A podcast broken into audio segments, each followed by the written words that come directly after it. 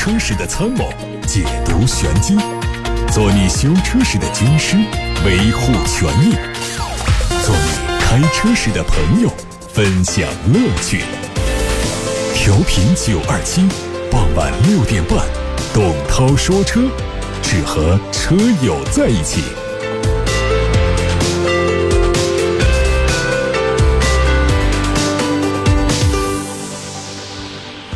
各位好，我是董涛，欢迎来到董涛说车时间。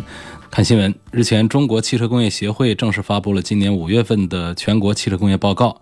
乘用车销售一百五十六万辆，环比下降百分之十七，同比下降百分之零点八七。接下来看一看每一种车型的销量。SUV 排名第一，哈弗 H 六；第二名途观；第三名是奇骏。后面是本田 CR-V、逍客、途岳、博越、宝骏五幺零、RAV4 荣放和本田 XR-V。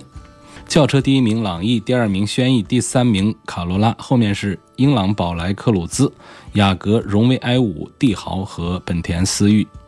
MPV 第一名五菱宏光，第二名别克 GL 八，第三名宋 MAX，后面是奥德赛、佳绩、凌志、宝骏三六零、爱丽绅、别克 GL 六和沃兰多。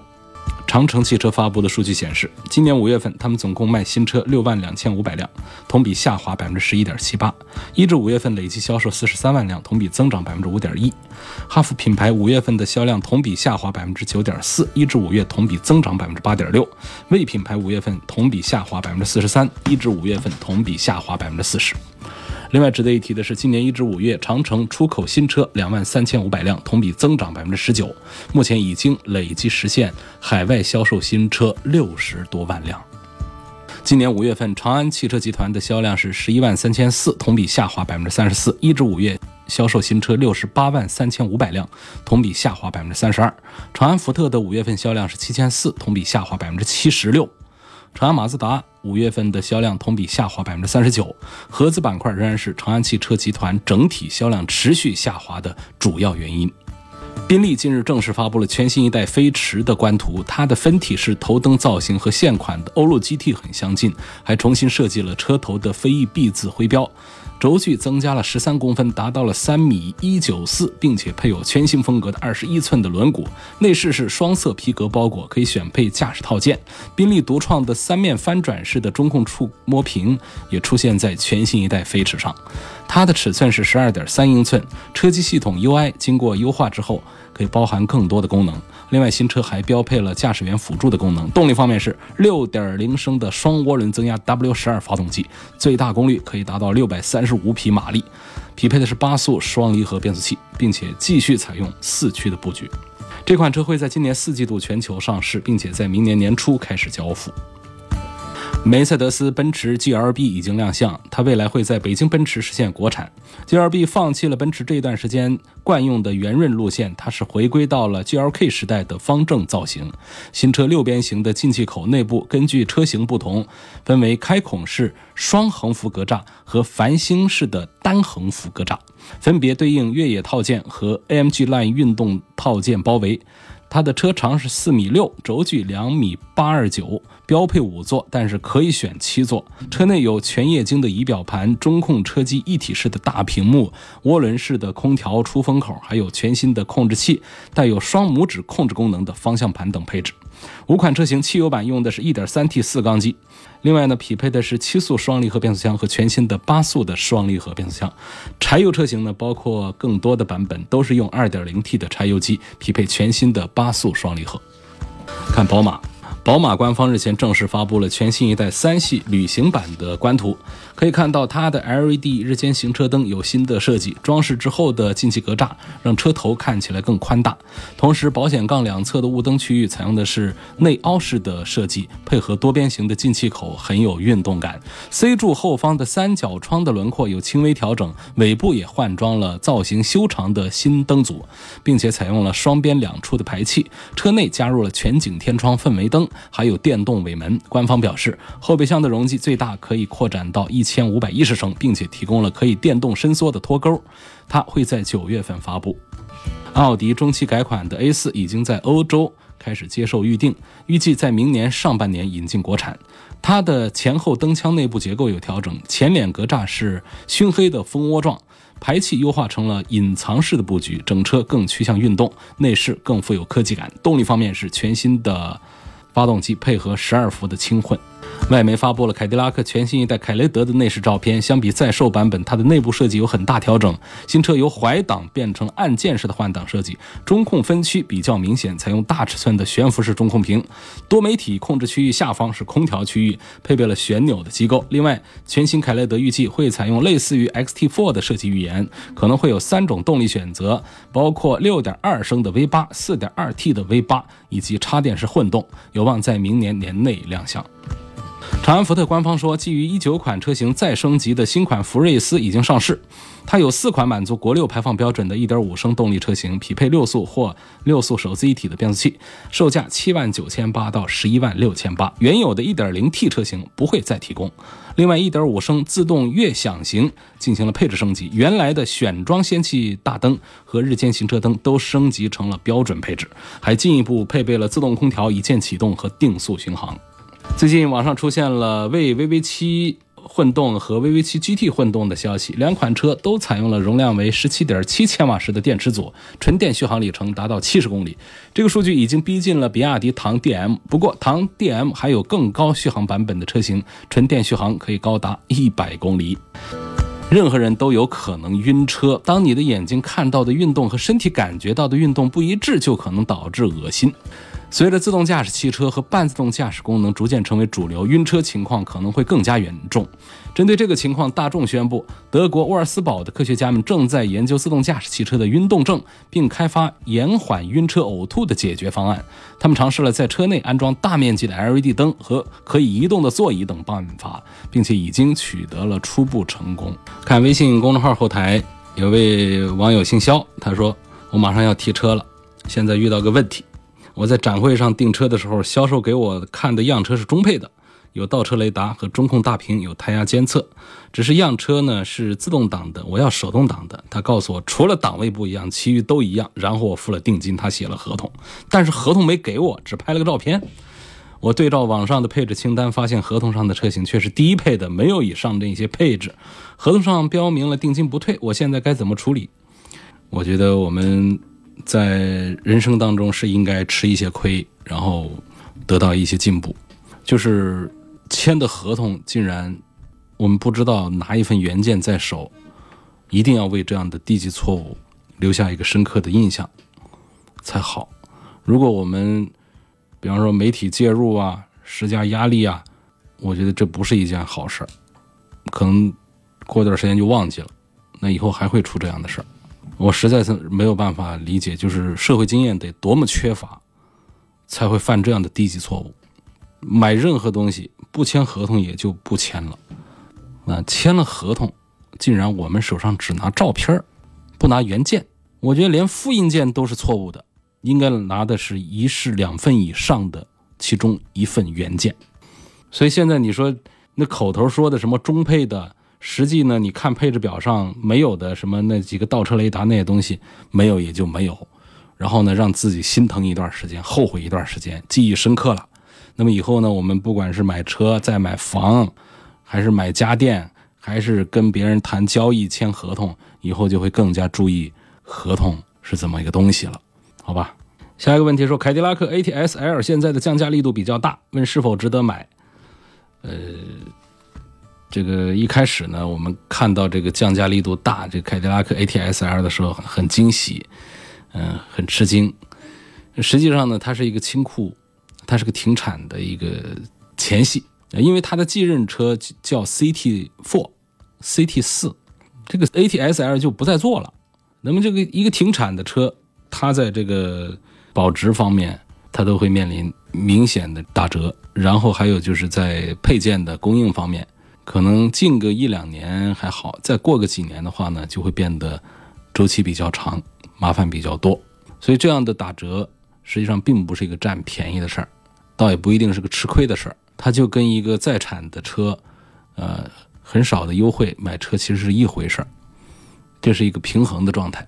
那么车本身，我觉得这个 ATS L 其实还是挺不错的，它对标 A 六和五系，但是呢，价格要便宜多了。然后整车的这个技术含量啊，这方面都还是很不错的。从目前的这个市场反馈来看呢，继任者 CT4 呢，应该说可能热度还不错，应该还是会卖的还呃比较好。所以这款这个 ATS L 的话呢，就尽快的把它给推出去了，就结束了。那么我们现在如果喜欢这个车的话呢，买它也可以，不买它其实根本也不是什么损失，你就等这个 CT4 来就行了。CT4 上了之后呢，呃，估计还是会有优惠，起码那个车还得过几年之后再做别的打算，什么停产呐什么的。所以我是这样的一个意见，买也可以，不买。也不是一个就错过了一个打折优惠的一个机会。凯迪拉克这个品牌，呃，这个在这个过程当中呢，它可能车型上打折会成为一种常态。问这个车停在地下车库和停在地面上对车的影响大不大？比如说油漆面呐、密封胶条啊、内饰啊、轮胎啊等等，那当然是有一些影响的。风吹日晒，对于漆面橡胶，它都会有一些腐蚀老化的这个。催化作用，那停在地下停车场，停在我们封闭的地面的停车库里面，那肯定会好得多的。再看一个问题，十三万的预算，我是买这个风神的 HR 七呢，还是买这个雪佛兰的沃兰多呢？哎，这其实都可以。呃，从这个品牌上讲呢，雪佛兰的沃兰多呢，开出去还是更有面子一点。那车呢？它是一个，现在我们在生活当中仍然还是觉得这个合资车档次显然是要高一点的这种感觉。另外呢，还从一个侧面上，我推荐这个沃兰多一点呢，就是。它首先呢，这个车子呢，它在这个尺寸呐，在这个价格这方面呢，就是其实是比较接近这个 H R 七啊，这个就先不说了。那么这个车呢，它在这个实用性方面呢，它可能还更有自己的一些优势。比方说，它在定位上呢，它是属于紧凑型的一个车，它是属于一个五门五座两厢车，它没有把它定位为一个 S U V。但是呢，它实际上的这个车子的这个一些性能方面呢，它是那种混合型的。多功能的这个一个状态，就是它既像一个长的两厢车，也像一个 SUV，然后坐姿呢和驾驶的感觉呢又有点像这个轿车，是这样的一种车。然后它的这个动力，1.3T 这个三缸机的油耗水平也比较低，它配的变速器呢是 6AT 的，稳定性呢又还不错，又挂着一个雪佛兰的一个标。啊，车子优惠过后的价格呢，就是最便宜的到十万以下去了，啊，我觉得这个性价比就比较凸显了，啊，我推荐大家可以去看一看，就是我们预算不多，比方说想花个十万左右想买一个车，很多人我想要尺寸大一点的话呢，呃，就会在这个啊自主品牌当中来挑选，其实是有一些合资车是。呃，我们是可以去看一看的，就是像这个雪佛兰的沃兰多这样的，而且也不是说这个价格低到了十万左右，于是我在配置上就大幅度的缩水。人家这个四颗安全气囊、电子稳定系统这些，我比较看重的这安全配置，从低配最低配开始都有。你稍微配置高一点，还有全景天窗也都上了。呃，那我觉得这还要多少个追求？包括这个大灯。近光灯、远光灯全 LED 的，自动空调的，然后现在优惠完了十万不到，这么大个子的一个挂着雪佛兰 logo 的一个车，我觉得还是比较划算的。所以我就提醒啊，就是大家就是预算比较少，就千万别说我就只能看这个自主品牌。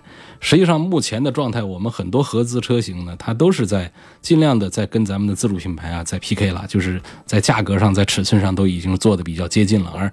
合资车的一个特点就是，它在一些安全配置上，它不会刻意的做的比较低。它不像我们有些自主品牌，它要做性价比，它要做这个的话，它就会默默的把一些安全配置把它给取消掉，然后做出来的给你看到的都是一些体积上的一些东西。所以这一点上，我就这个提醒，就是大家在选车的时候更全面的来关注。所以这款雪佛兰的沃兰多，我在推荐指数上还是比较高的。建议预算十万左右的朋友可以看一下，当然它本身的这个标价倒不是说是个十万的车啊，人家标价也是从十一万多到十五万，只能说呢，就是呃它现在的优惠还比较大，优惠下来之后最便宜的就是十万级的一个车了，四米六几长的一个雪佛兰的沃兰多。有朋友希望能够哎呦，这时候一个问题发了两次了，呃，可能是前两天错过了一次啊。他说买了一台凯迪拉克的 XT4，车上说防冻液是终身免维护的，请问这是怎么回事啊？真的还是假的呀？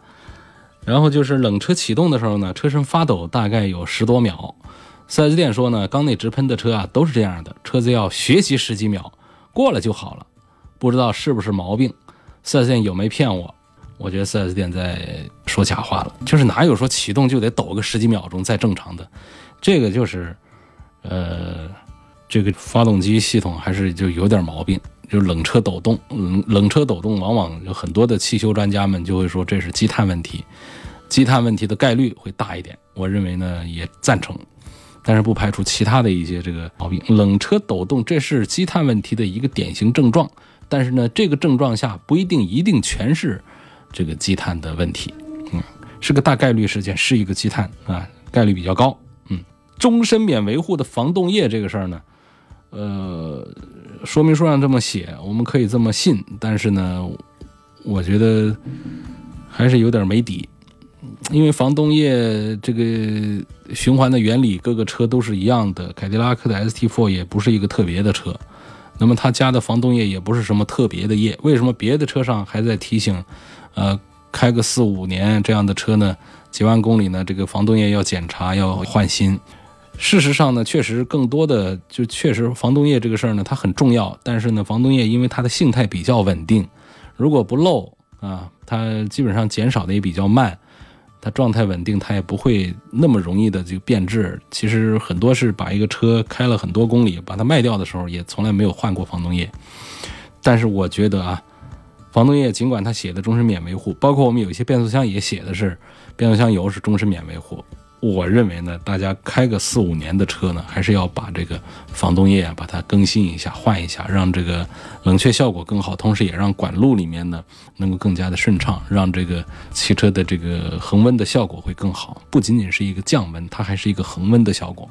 那冬天要尽快的热起来，夏天要尽快的。把它凉下来，保持在一个固定的一个温度，比方说九十度啊左右这样的。啊，还有问这个卡宴的 2.0T 的新能源车现在价格优惠比较大，问它的新能源和汽油版这个哪一个更值得买？新能源的后期保值怎么样？新能源向来后期保值不好。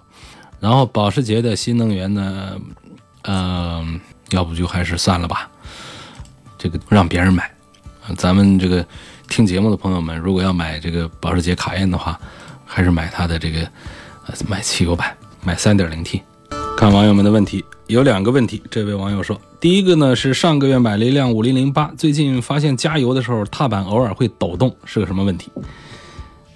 加油加油门的时候啊，加油走的时候，踏板偶尔会抖动，这应该就是你的这个踏板的这个安装机构是不是有点松旷啊，还是怎么样？这个别的地方不抖，就是踏板抖，那就应该是踏板这个机构的问题，它就不是什么发动机在抖啊，变速箱在抖，因为那些地方要抖的话呢，你方向盘上就能传导到抖动，啊，所以这个那就是检查踏板，这就是小问题了。第二个问题呢，说这个车的生产日期是一八年的十一月份，那么按照保养说明是六个月保养一次，想问这是从出厂一八年十一月份开始算起呢，还是从我提车的时候这个日子算起？我觉得。还是应该从出厂算起，啊，因为这个机油啊这些东西啊，就是收报啊，它其实就是一个换油，那但是这个机油呢，存放时间长了之后呢，它本身它是容易变质的。我们说这车放那儿不动也应该半年换一次油，啊，如果在开动的话呢，我们就提倡大家，呃，根据这个就换机油的型号不同啊，根据这个车的这个车厂的要求不同，呃，五六千公里到一万公里左右也得换一次油。但是呢，你这个首保的换油呢，它还有不同，就是首保的油啊，它是要对这个发动机啊进行一些轻度的磨合的这个油。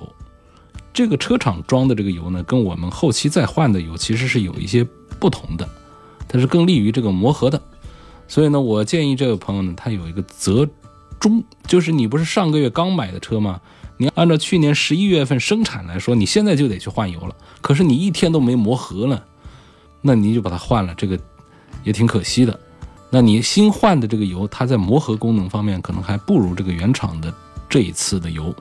所以我建议呢，你上个月刚提，你就再开个三个月，呃，比方说到个八九月份，你把这个油首保的油把它给换了它，会比较好。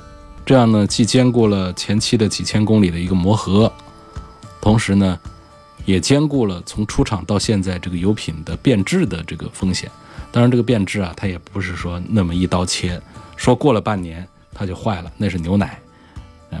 这个再就是这个保养呢，也不是那么的精准。我们说半年保养，说八千公里一次保养，那八千一百公里这车就炸了吗？也不至于。说八千公里保养，你大大方方的九千公里去，没什么问题。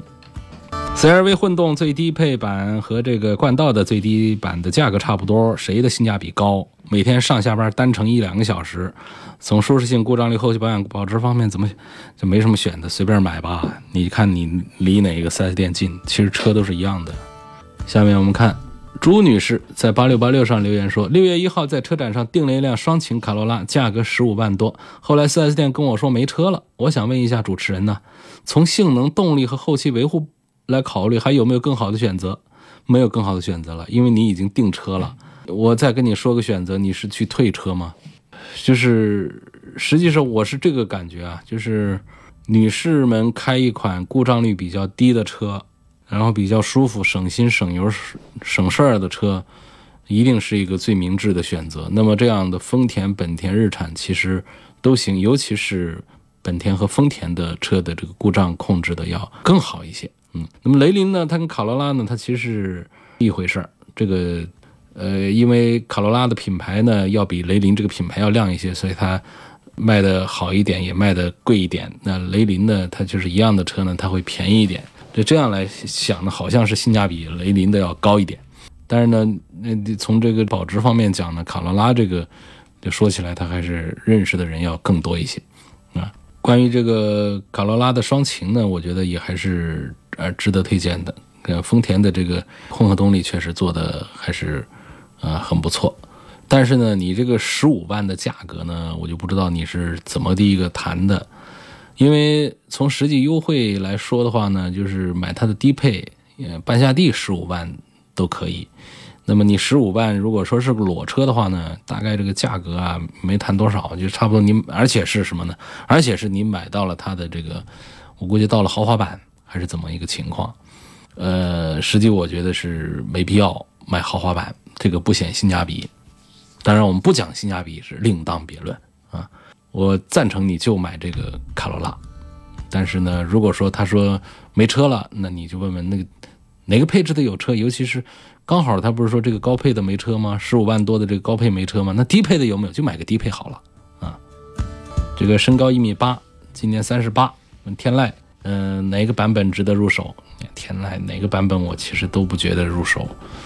嗯，如果一定要买呢，就买个二点零的，是个意思就行了。因为它这个天籁在三个车里面，雅阁、凯美瑞当中是最不成功的。这一代天籁是最不成功的一个车。嗯，然后说想给儿子买一款四十万左右的车，要保值，要适合家用的。他今年二十四岁，还问应该买国五的还是应该买个国六的。家里应该是环境比较好，比较富裕，否则的话呢，这样的事儿呢就有点惯着孩子了啊。就是二十四岁刚刚踏入社会，就父亲就送他一辆车，就普通家庭一般都不会这么做啊。就是一定是这个富裕家庭，可能在富裕家庭看来这不算一个娇惯，因为平时可能花着更多的钱在孩子身上。这四十万就是可着孩子了，其实就是那孩子是本来是要个四百万的，不行。艰苦朴素，你刚参加工作，给个四十万就得了。那这种他对孩子是个教育，哎，但是如果说你家里就是一个普通的一个，不说是工薪阶层吧，就是个普通的富裕家庭的话，我觉得一踏入社会，整个四十万的车给他，我觉得这还是有点惯着孩子了啊。这是教育领域的事儿，我们不聊了。就说车本身这个啊，就四十万来买一个年轻人喜欢的车，在奔驰、宝马、奥迪里面，我还是认为宝马应该是第一位的来看，尤其是新上的这个宝马三系，嗯，可能是更适合这个二十四岁的这个。小青年一些，丰田 RAV4 这款车听说新款年底会上市，问我是买它老款好还是买新款好？还问奥迪 A3 这款车降幅大，现在是否值得入手？我就合着另外一个问题一起回答了。刚才还有个朋友问这个奥迪 A3 跟凯迪拉克的 ATS-L 怎么比呢？因为他们这价格都到了，这不真实的消息、不准确的消息啊，就是 A3 呢当然是十几万的车。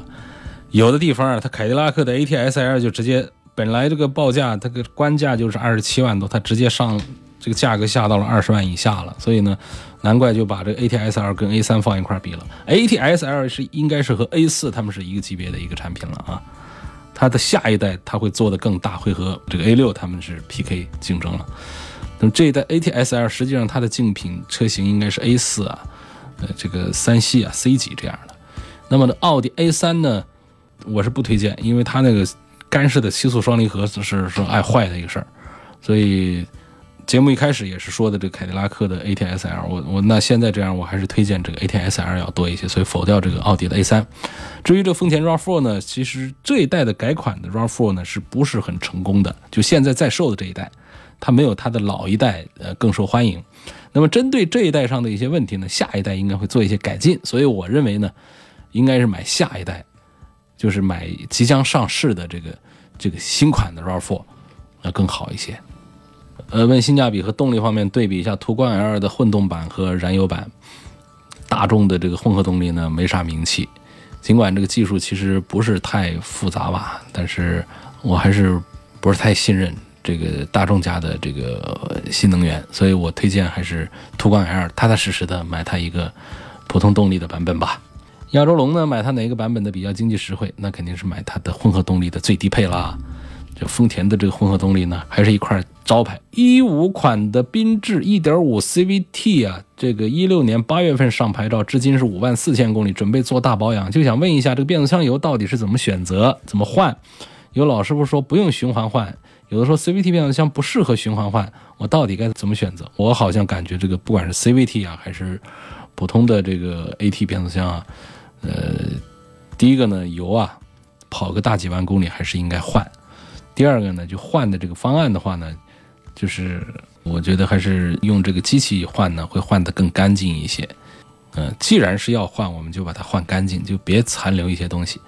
变速箱里头都是铁碰铁，铁碰铁肯定会有磨损，磨损就有碎屑，多了之后它就沉积在里头。变速箱里头呢，它除了铁之外，它还有很多的传感器的这些部件。那浸泡在这个油液当中，那容易是搞脏的。脏了之后呢，它就会对这个变速箱的这个指令啊，就会出现一些问题。所以呢，这个油脏了的这个变速箱，不管是 CT、CVT 还是 AT 呢，它都会在这个电控方面出现一些逻辑上的一些问题，包括什么换挡的顿挫呀、不升档啊、不降档啊这样的问题。尤其体现在 AT 变速箱上，往往像一看公里数，哇，这都七八万公里了，出现这样的问题，换一个油之后。药到病除，那么 CVT 也其实也是一样的，所以我推荐的就是机器循环换油。那那个自然换油法，那个还是不干净，换不干净。那现在我们继续看到这个董涛说车的微信公众号的后台的大家的问题。呃，问这个宝马幺幺八如何？同等价位下，领克零一也喜欢，选哪一个？那还是应该买个宝马一系。在同等价位下，这个领克零一它毕竟是个领克，而且领克零一呢，我们在昨天节目当中还说过，说它其实，呃，随着最早一批用户到现在的公里数的上升呢，他们已经出现了一些变速箱方面的一些毛病，呃，在一家网站上就报了四百多起投诉来了，所以这个还是要提示一下，而且就不说别的吧，就是同样价位下一个宝马的 logo。怎么还是比一个领克的要有有趣一些吧？说现在是国五标准，市场上不是也有十年左右国四的二手车在交易吗？另外看见网上说有些城市国六标准是针对新车、二手车还是可以交易？请问是这样的吗？否则国六开始了，二手车市场不是没车卖了？希望给大家说一说。这个我就不了解这个外省的情况了，反正本省现在还没有推行。呃，这个。我觉得从个人来讲呢，一刀切干净的二手车都不许买卖，这个好像是有点不近人情，也不利于我们二手车市场的这个发展。实际上，二手车市场是鼓励大家发展的，因为这可以减少我们很多的路面的压力。就是大家都想买个车，如果大家都想去买新车，那二手车都堆在那儿的话，实际上路面压力是在增大的。那么多人想买车。而有一大部分人去买了这个二手车的话，实际上这个整个道路上的机动车的增长量，它是会更慢一点的。